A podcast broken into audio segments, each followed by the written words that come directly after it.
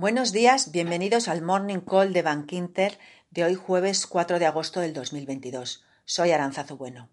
Empezamos con un breve repaso a la sesión de ayer, una sesión que fue positiva para las bolsas, con subidas del Eurostock 50 de más 1,3 y del S&P de más 1,6, que fueron impulsados por los buenos resultados empresariales y también por la relajación de las tensiones geopolíticas referentes a Taiwán. En cuanto a los resultados empresariales, es que tuvimos buenos datos publicados por compañías tanto europeas como americanas. En Europa, Maersk, SocGen, Commerzbank y desde Estados Unidos también buenos resultados por Moderna o PayPal. Y esto pues impulsó la subida de los índices, especialmente del Nasdaq, que subía ayer un 2,7%. En divisas, pues se mantenía la fortaleza del dólar por los buenos datos americanos que salieron ayer del ISM de servicios o de los pedidos a fábrica y mantiene muy cercano a niveles de la paridad. Estamos con un euro dólar en el 1,016. Y en materias primas lo más interesante pues fue la volatilidad que vimos en el petróleo.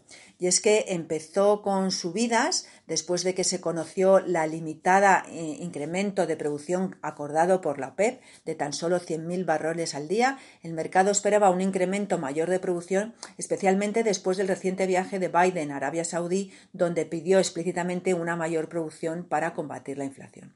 Así que con este incremento tan pequeño de producción, el petróleo comenzó con subidas, sin embargo, terminó cayendo un 4%.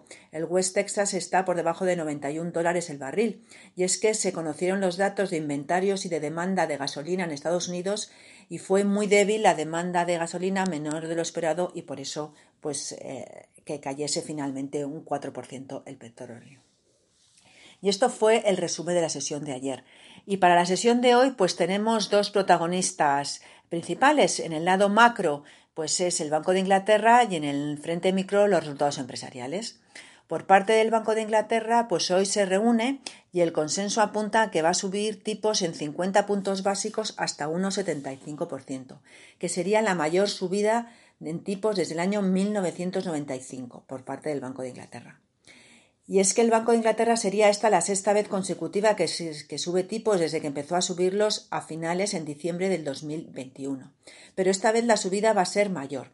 Y los factores que justifican esto, pues en primer lugar una inflación que se acerca al 10% allí, en Inglaterra, un mercado laboral muy robusto con más de medio millón más de empleos que cuando empezó la pandemia eh, unos salarios que están subiendo a un ritmo elevado y unas perspectivas de inflación que se mantienen altas. Así que todo esto justifica pues, que acelere la subida de tipos el Banco de Inglaterra. Y por el frente micro, pues la temporada de resultados del segundo trimestre pues va ganando tracción. Hoy publican pues casi 50 empresas del S&P 500 y casi 30 del Stock 600 en Europa. Entre ellas empresas como Adidas, Bayer, Warner Bros, Paramount, Eli Lilly, son muchas las empresas que publican. Eh, hasta ahora el saldo de los resultados del 2T en Estados Unidos está siendo positivo. Han publicado ya el 75% de las empresas del S&P y el crecimiento medio del beneficio por acción es del 7,4% cuando se esperaba un crecimiento medio del 4,1% aunque es verdad que esta mejora de las estimaciones está siendo menor que en trimestres anteriores, que batía a las estimaciones por un margen mucho más amplio. Pero estos serán los dos protagonistas de la sesión, el Banco de Inglaterra y los resultados empresariales.